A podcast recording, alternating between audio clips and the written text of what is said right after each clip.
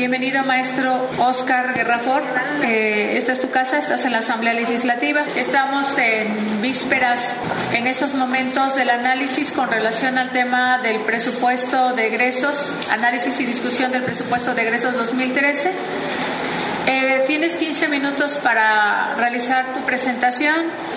A la conclusión, los grupos parlamentarios preguntan hasta por tres minutos y Tú tienes otros 15 minutos para dar tu respuesta. Te dejo el micrófono. Bienvenido y nos da mucho gusto que nos acompañes.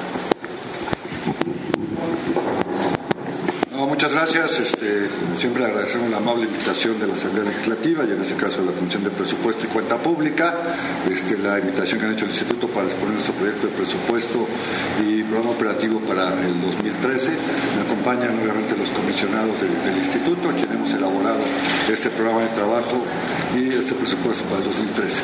Bueno, eh, quiero obviamente saludar a los diputados Vidal y Arenas Morales, vicepresidente de esta comisión, a la diputada Lucila Estela Hernández, secretaria de la propia comisión, y a nuestro amigo el diputado Gabriel Gómez del Campo, quien es aparte vicepresidente de la Comisión de Transparencia de, esta, de esta asamblea.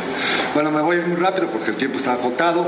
Este, iniciaría con, este, bueno, como saben, nuestro instituto es un órgano autónomo, este, encargado de vigilar dos leyes, la de acceso a la información y la de protección de datos personales, y pues somos, tenemos personalidad jurídica propia, patrimonio propio, aunque no tenemos mucho, este, y tenemos autonomía presupuestaria según lo marca la propia ley.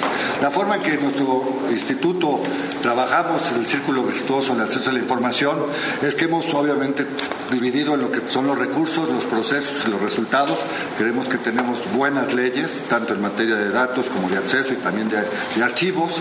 Y obviamente algo que es muy importante para poder funcionar estos institutos, aparte del marco normativo, el diseño institucional adecuado, su capacidad operativa, tener autonomía y profesionalismo de sus servidores públicos, pues es la suficiencia presupuestal que se vuelve fundamental para poder hacer las acciones de capacitación, modernización del acceso, la evaluación, la vinculación y la difusión y con ello poder obtener los mejores resultados en la mayor calidad de la información publicada en los portales de Internet, tener el mayor número de solicitudes de información, este, tener mejores respuestas para los ciudadanos, este, incluir a los diversos sectores que componen la sociedad del Centro Federal y obviamente tener los menos índices de conformidad este, en materia de acceso y datos personales. Esto pues obviamente finalmente va a todo hacia los ciudadanos, toda esta información y la protección de los datos personales, lo cual pues nos permite tener una ciudadanía más informada que pueda tener, digamos, una mejor relación con su propio gobierno y mayor gobernabilidad.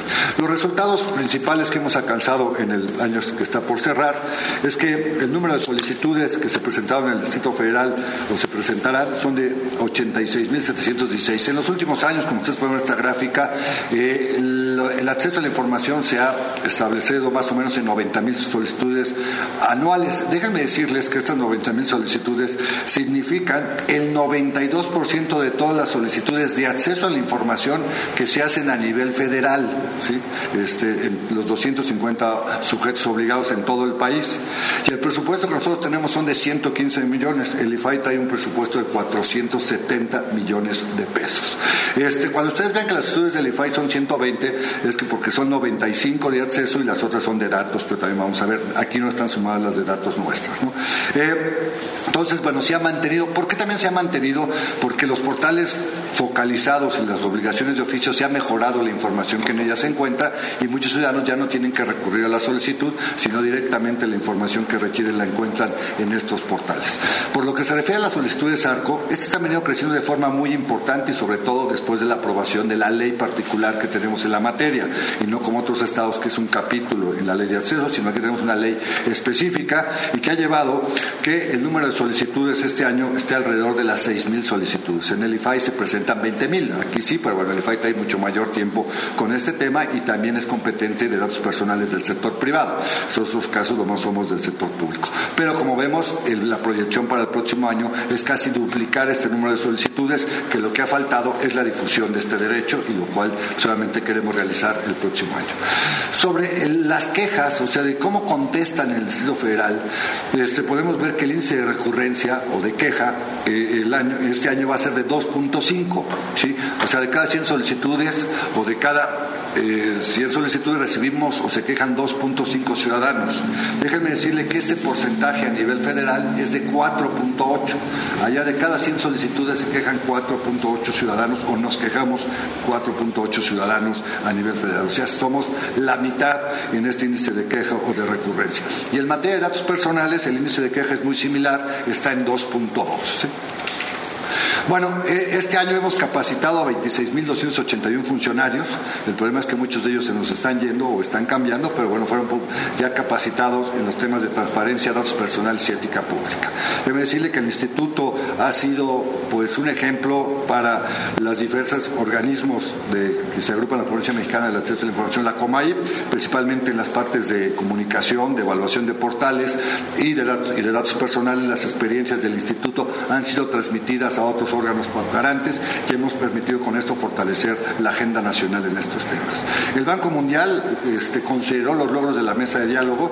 Ustedes pueden asomarse al portal del Banco Mundial y ver específicamente cómo vio las mesas de diálogo como una experiencia exitosa en nuestro país de lo que es una premisa en gobierno abierto en el Distrito Federal. Eso está ahí en la propia página del Banco Mundial. Eh, realizamos la cuarta Feria de la Transparencia en el Zócalo, que en esta ocasión participaron 133 instituciones y pudimos romper récord con una asistencia de 58 mil personas que metimos en un solo día en el Zócalo.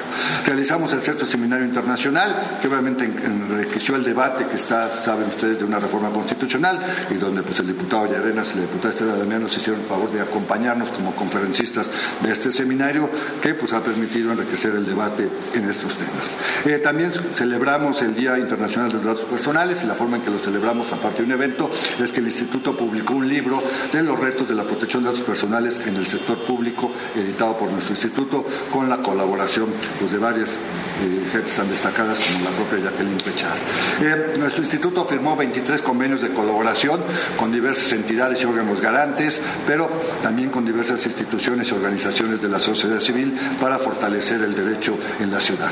Hace unos días nos, visitaron diversos expertos de Asia, África, Europa a nuestro instituto, considerando que somos pues, una ejemplo o, una buena práctica en materia de transparencia para conocer las experiencias y, por ejemplo, dos cosas que llamaron muchísimo la atención fue las solicitudes vía el sistema Infomes, pero sobre todo que es la única parte del mundo que aquí se pueden hacer solicitudes de información vía telefónica.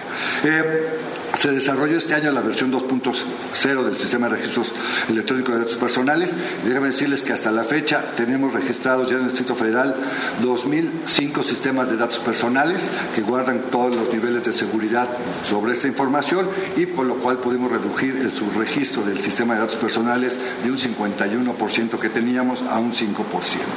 Eh, también con la reforma a la ley editamos y publicamos y aprobamos nuevos criterios para la evaluación de portales los cuales son más rígidos, más extensos, con el objeto de que la información que esté en los portales sea de mayor calidad y de mayor acceso. Con lo cual pasamos de mil criterios a mil ochocientos criterios, de mil 22 a 1800.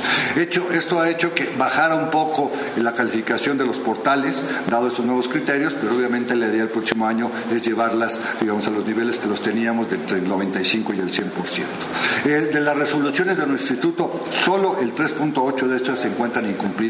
Tenemos un índice muy alto de cumplimiento, por ejemplo, el índice de incumplimiento en el IFAI es del 7%. Eh, en nuestro, el Info durante estos seis años ha sancionado a 376 servidores públicos por algún incumplimiento, por esto de que no tenemos dientes. No lo hacemos nosotros, lo hacen las contralorías y lo cual solamente nos ha ayudado mucho a mejorar la calidad. Por ejemplo, en el IFAI solo se han sido sancionados por la función pública 10 funcionarios públicos porque casi todos los expedientes, digamos, o no encuentran posibilidades o se quedan, digamos, en el archivo. ¿Cuál es lo que estamos planteando como programa operativo del próximo año? Tenemos ocho programas institucionales constitucionales, que no voy a leer, que digamos abarcan por las diversas competencias y obligaciones que tiene nuestro instituto, tanto en materia de acceso a la información y datos personales. Y aquí quisiera detenerme un poquito, porque siempre al Info se le ha tratado como el instituto que vela el acceso a la información, lo cual estamos totalmente de acuerdo. Pero esta Asamblea, en el año 2008, nos dio una nueva ley, que es la ley de datos personales, y que también tiene un grado de complejidad muy alto, yo ya a veces hasta más que el de acceso a la información. Y en los presupuestos esto nunca ha sido reflejado. Simplemente se nos sigue dando el inercial que traíamos en materia de acceso sin reflejar pues todas las obligaciones que tenemos en materia de datos personales. Eh, tenemos dos retos muy importantes para este, el próximo año. Uno, con todo el cambio de administración que se dio en delegaciones a órganos ejecutivos y legislativos, tenemos que hacer una campaña emergente para volver a capacitar y dar la asesoría para que no podamos bajar, digamos, el nivel que tenemos en el cumplimiento tanto de la ley de acceso como la ley de datos personales. No estamos generando una mecánica para poder hacer esto de forma rápida, digamos, y efectiva. Y también el gran reto que tenemos y que creo que hay en todo el país es del poder extender el conocimiento de estos dos derechos a, digamos, amplios sectores de la población y que no solo sea un sector específico el que esté, digamos, operando estos derechos. Bueno, las acciones que continúan, las voy a presentar muy rápido, pues obviamente tendremos en capacitación los tres diplomados que siempre hacemos, dos con la UAN, uno con la UNAM, aparte de nuestro diplomado este, a distancia, seguiremos dando nuestros talleres a través del aula virtual. En evaluación, por primera ocasión, tendremos que hacer cuatro evaluaciones anuales, como lo marca la ley. El año pasado fueron tres, porque había un transitorio que ya finiquitó, y el próximo año tendremos que evaluar 117 entes obligados con 1.800 criterios cada uno, cuatro veces al año. Este, también en parte de datos personales tenemos que hacer la, evaluación del cumplimiento de las obligaciones, como es el registro de los sistemas de datos, el que se incorpore la leyenda de privacidad de los datos, los niveles de seguridad, auditar este, y hacer las auditorías a estos niveles de seguridad y en su momento, como la ley lo marca, hacer visitas de inspección para verificar el cumplimiento de estas medidas de seguridad. En materia de vinculación con la sociedad, continuaremos con la feria eh, de la transparencia, las mesas de diálogo y también abriremos talleres focalizados. Seguiremos con nuestra campaña de distribución de información y en tecnologías de la información daremos obviamente eh, eh, toda la operatividad del sistema Infomet, que está siendo calificado como el mejor sistema Infomet en todo el país, incluido el propio federal. Seguiremos dando mantenimiento a la recepción de eh, mensajes MS y también de solicitudes y, y respuestas vía teléfonos inteligentes y continuaremos con lo que es la carga de información de la ventana única de transparencia, que esperamos podamos estar operándola a finales de este año como una sola ventana donde se estará toda la información del Distrito Federal. Eh, el presupuesto que estamos solicitando a esta Asamblea para el año 2013 asciende a 139 millones 564 pesos. El presupuesto que tenemos en el 2012, con el que cerramos, es de 115 millones, lo cual significa un incremento en términos absolutos de 24 millones, que es nada. Déjenme decirle que el instituto es el 0.07 del presupuesto del Distrito Federal y es la entidad que tiene el presupuesto menor. Ahora no por no por forzosamente tiene que ser mayor, pero simplemente para la dimensión. 24 millones de verdad eh, lo, no son nada. En ese sentido, obviamente en términos porcentuales se oye mucho 21%, aunque oí que la universidad va a pedir 60 y las delegaciones como 70, pero todos estamos muy abajo. Este, 21, esos salen periódicos el día de hoy. Este, no creo todo. nosotros sí es 21%, pero son 24 millones. ¿En qué vamos a invertir esos 24 millones, digamos, que estamos solicitando? Bueno, mil, un millón ochocientos mil es para un programa de capacitación emergente. Estamos, digamos, generando cursos para que podamos capacitar a todos los nuevos funcionarios que entran en delegaciones, en la administración pública centralizada y descentralizados y en la propia Asamblea Legislativa, ¿no? Y queremos hacer ahora una capacitación modular, este, que no solo sea un curso básico, sino empecemos con el curso básico y podamos ir sumando, digamos, valor agregado en la capacitación, tanto en acceso como en datos personales y ética pública, que nos resulta muy importante. En difusión estamos pidiendo un millón quinientos mil pesos más para hacer una campaña real, porque el año pasado el presupuesto que tuvimos para la campaña como tal fueron 800 mil pesos, lo cual no nos permite, pues digamos, poder impactar en aquellos sectores para el conocimiento de este derecho. Estamos planteando un millón quinientos mil pesos para poder hacer una campaña, pues que tenga algún impacto en la ciudadanía y sobre todo en aquella que es más desprotegida o que no puede, digamos, acceder a estos derechos. Eh, Estamos también en la parte de mejoramiento de la calidad de la información pública. Queremos hacer un estudio, mm, digamos, para poder con ciudadanos a través de grupos de enfoque ver cómo está la información que estamos publicando y si esta está en un lenguaje ciudadano y si no, traducir toda esta información a un lenguaje ciudadano. En la parte de datos personales, pues queremos hacer diversos eventos.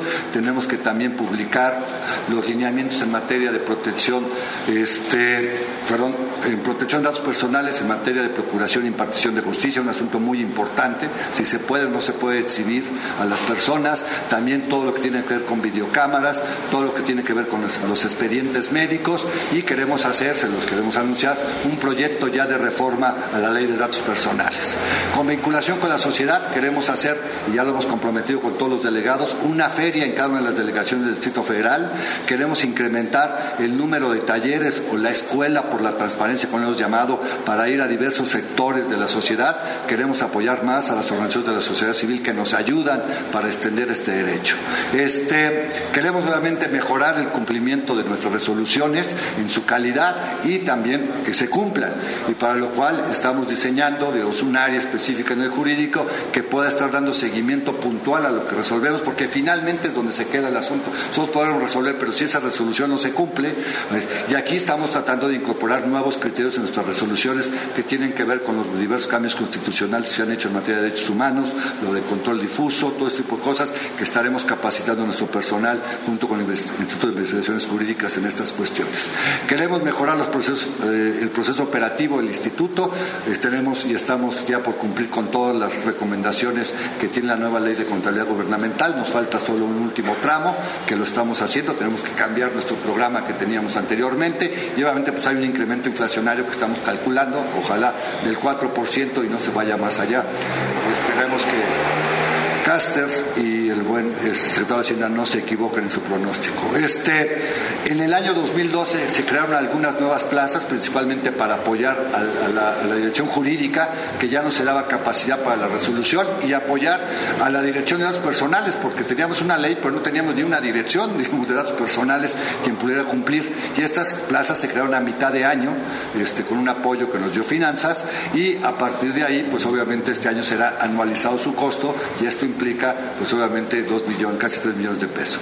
Y estamos planteando finalmente, no sé si te vas a la última lámina, un incremento de sueldo para los mandos medios e inferiores. ¿Qué quiero decir? De su director para abajo hasta lo que es el personal administrativo y operativo, los auxiliares administrativos. Y yo les estoy dejando aquí, porque no se lo puedes ver, un estudio que hicimos de los portales de Internet, porque aquí se dicen muchas cosas, ¿no? En ese sentido, y ustedes pueden hacer, hicimos el comparativo de cuánto gana un subdirector, un, un analista, un auxiliar administrativo, tanto con órganos autónomos, con la administración pública centralizada, con la propia Asamblea Legislativa y el promedio, digamos, donde los mandos superiores están por debajo 12.2%, los mandos medios 23.2%, el personal operativo 26.4%, en promedio general de estos, no estamos hablando de directores ni de secretarios técnicos y mucho menos, obviamente, de comisionados.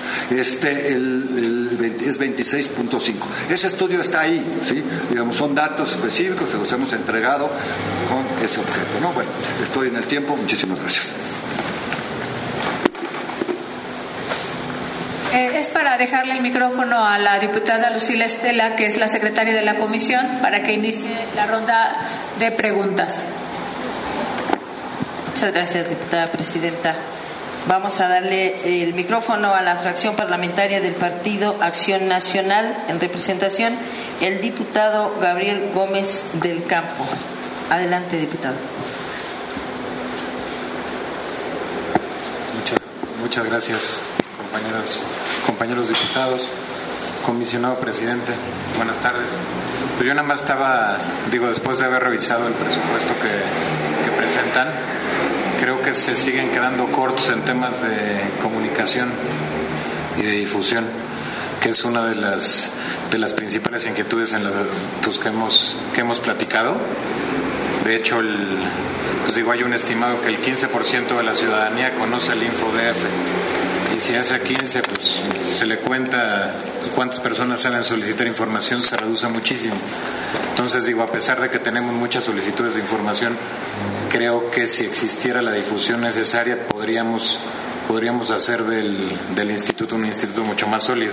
Ahorita que ya se está pidiendo presupuesto para tener más, este, pues ahora sí que más personal y personal mejor pagado, creo que ya existiría la posibilidad de empezar a buscar recursos en ese sentido de comunicación y difusión justamente para que ya, ya se pueda atender a la, a la ciudadanía.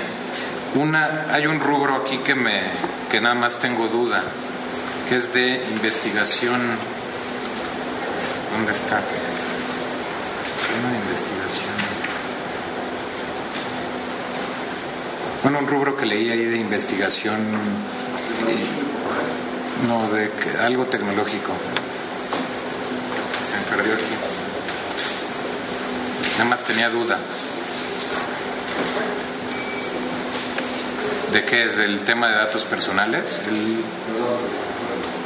A ver. No.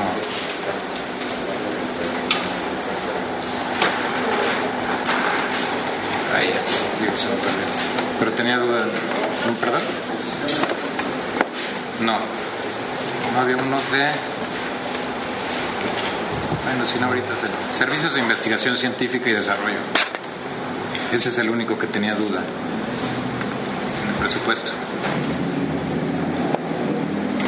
Sí, nada más ese para qué. ¿Para qué iba nada más? Sí. Sí. Y muchas gracias, comisionado. Muchas gracias, diputado Gabriel. Continuamos.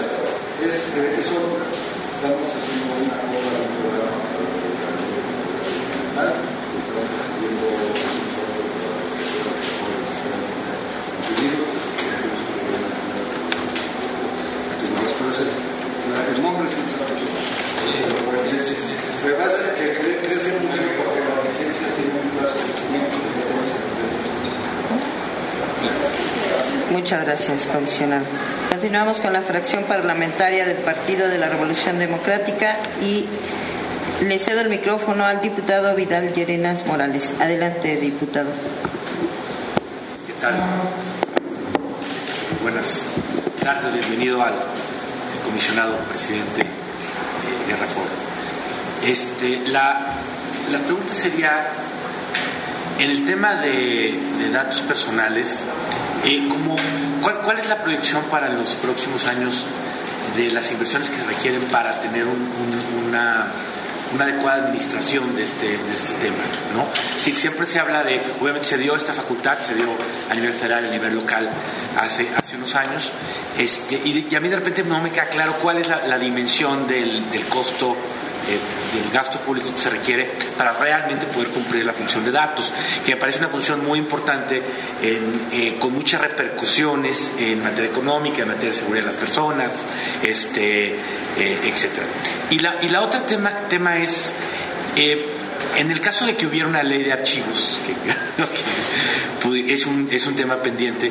Eh, ¿Qué inversiones se requerirían para poder tener eh, una buena ley de archivos en la ciudad en los próximos años?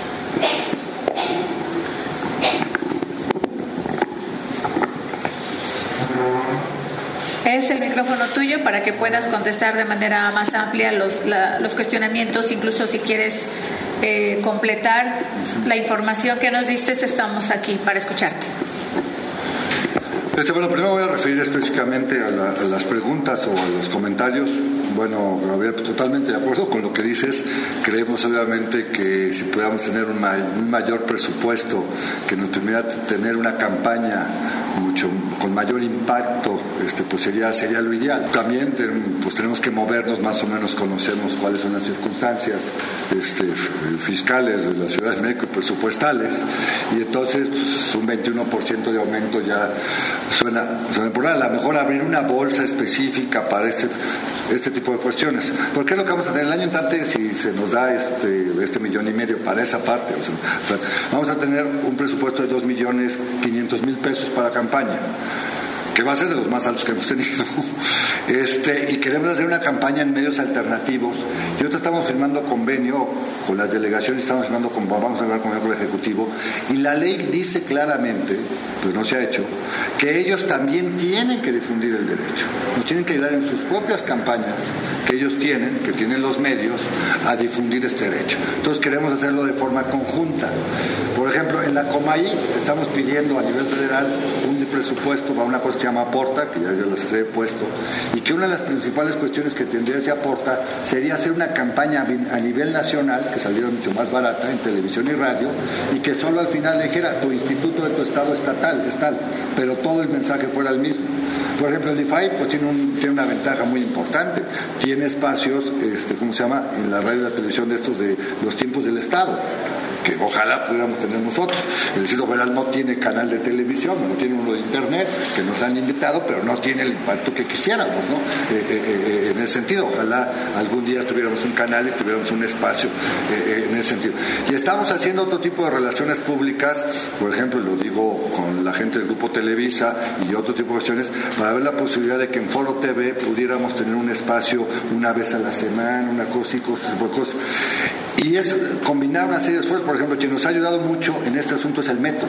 El metro de verdad nos ha ayudado mucho y este, acercamiento RTP también, los, autobuses RTP, porque no nos cobran el ponerles en los autobuses los letreros, simplemente que nosotros los tenemos que mandar a hacer, lo cual es, es, es lógico. ¿no? Entonces, este eh, ese es el problema, obviamente estaríamos de acuerdo en poder tener mucho más cantidad de dinero para hacer una campaña mucho más agresiva y con mayor impacto. Queremos, si se nos da esto, este, pues con esos dos millones tratarlos de optimizarlo mejor para hacer la mejor campaña, pero hacer muchas cosas con, también con los entes públicos que tienen obligación por ley y buscar otro tipo de estrategias que nos permitan ese sentido. Creo que también la reforma constitucional, si se da, y esta ley general, tendrá en su momento que arrojar también la posibilidad de una campaña nacional, si vamos a hablar de una ley general en ese sentido, ¿no? Entonces, creo que por ahí pueden las cosas. Eh, pero totalmente de acuerdo, nos sumamos. Aprovecho para que veamos también las condiciones que tiene el InfoDF. Y no venimos a llorar, de verdad, ni a hacer una novela, pero nosotros no tenemos ni dónde vivir. Bueno, ahorita estamos prestados, pero una administración terminó. En cualquier momento nos puede decir muchas gracias, ahí nos vemos, y no tenemos ni para dónde hacernos. Eh, el diputado nos ha acompañado. Vivimos en un estacionamiento, somos parte de un estacionamiento que abajo tiene algo. Y ahí nos hemos, digamos, ido metiendo, por decirlo así, una vez un subsecretario, digo, Juan José García, si no, tú pareces de la UNAM, has ido tomando cubículo por cubículo, ¿no? O sea, lo hemos tomado, digamos, en, ese sentido, pero no, estamos viendo también la posibilidad de poder buscar en algún momento, había un planteamiento, una solución con el oficial mayor, parece que la van a dejar al equipo de transición, bueno, la dejaron al equipo de transición, no hemos platicado con el nuevo jefe de gobierno para ver si esa solución que se nos daba pudiese darnos algún día un pequeño, por eso cuando digo que dice que tenemos patrimonio propio de la ley, sí, sí lo tenemos, sí lo tenemos por ley, pero en los hechos no tenemos nada, no tenemos ni casa, ¿no? Pero bueno, entendemos también las circunstancias. La, otra cuestión, este, eh, preguntaba el diputado Vidal, ¿Cuánto cuesta, digamos, la parte de datos personales? Es una pregunta interesante. Es decirte que, por ejemplo, en el IFAI son 120 personas que trabajan la materia de datos personales. Ellos son alrededor de 460, ¿sí? Lo otro demás está en acceso. Nosotros, nuestra dirección, que acabamos de formar, ¿sí? Con estos apoyos que nos dieron, son siete personas. Queremos el próximo año, y por eso está ahí, llevarla a que cuando menos sean 10 personas. Lo que hemos hecho nosotros, a diferencia del IFAE, porque no lo traiga contra el IFAE, pero ellos se organizan muy raro, son como por estancos, ¿no? Entonces, datos personales tienen una dirección de tecnologías, tienen una dirección de administración. Nosotros, el de aquí, el de administración, le da tanto acceso como a datos. El de tecnologías apoya a los accesos y a los de datos. Este, el jurídico resuelve lo de, allá tiene este tipo de cosas, por eso tiene que ser tanto. Tampoco estamos pensando en una cosa así. Ahora, alguien dirá, bueno, es que estás pidiendo capítulo mil. Yo entiendo esa cuestión, yo trabajé en Hacienda mucho tiempo y eso se ve. Lo que pasa es que somos capital humano, nosotros no hacemos obra pública, ni tenemos programas sociales, ni nada. Y entonces necesitamos capital humano. Uno, que nos ayude a evaluar el cumplimiento de la ley, porque la ley está ahí y que sí estén registrados los sistemas, que sí tengan los niveles de seguridad que deben de tener, que la otra cuestión, que difundamos el derecho. Todo eso, digamos, es en términos de capital humano. Yo diría que ahorita lo que el Instituto instituto y que está ahí, digamos, junto con lo que ya se nos dio el año pasado, pues estamos hablando de que con unos 3, 4 millones principalmente para la parte de capital humano y otro para publicaciones y eventos que queremos hacer mucho en materia de personales y de difusión, podríamos, digamos, salir, salir adelante en ese sentido, por la forma en que estamos organizados. Por ejemplo, ahora en el IFAI, con la reforma constitucional, datos personales, posiciones particulares se lo van a quitar y va a ser una agencia, pero nosotros aquí lo hemos metido todo, digamos, en un instituto, porque creemos que así debe ser, la parte, porque hay partes que obviamente están interconectadas, son cosas distintas, pero sí tienen una interconexión, ¿no? Tanto es así que en la ley de acceso tiene un capítulo de información confidencial que tiene que ver con datos personales. Lo de archivos, este bueno, nosotros tenemos una ley de archivos en el Distrito Federal que aprobamos también en el 2008, que siendo realmente autocríticos no ha funcionado.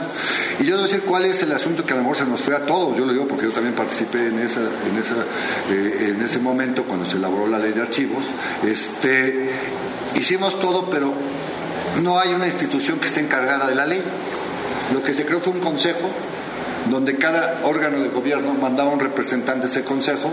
El consejo se ha reunido una sola vez, lo reunió el oficial mayor, Román Montaño, y después dijo, bueno, lo reúno porque tengo que reunirlos, pero voy a decirles que ya mañana ya me voy, porque me voy tú te este, Entonces es la única reunión, porque no hay, yo no sé si hay que hacer un instituto de archivos o debe caer en el InfoDF, ahorita no lo tenemos nosotros, nosotros damos cursos porque lo tuvimos en algún tiempo, pero bueno, ahora también a nivel federal viene la ley ya hay una ley federal, pero viene la Ley Nacional de Archivos, que trata de hacer un sistema nacional de archivos y que me imagino generará órganos. Ahora, yo también ya sé que luego da miedo, órganos para todo, el de corrupción, el de transparencia, el de archivos, el de datos personales, el de, no sé, la defensoría de no sé quién. Creo que sí, entiendo, pero habría que ver. Yo creo que a lo mejor el Instituto de Transparencia podría ser un lugar. Ahora hay que separar la parte del archivo histórico, está clara que debe estar en cultura o en otro lado.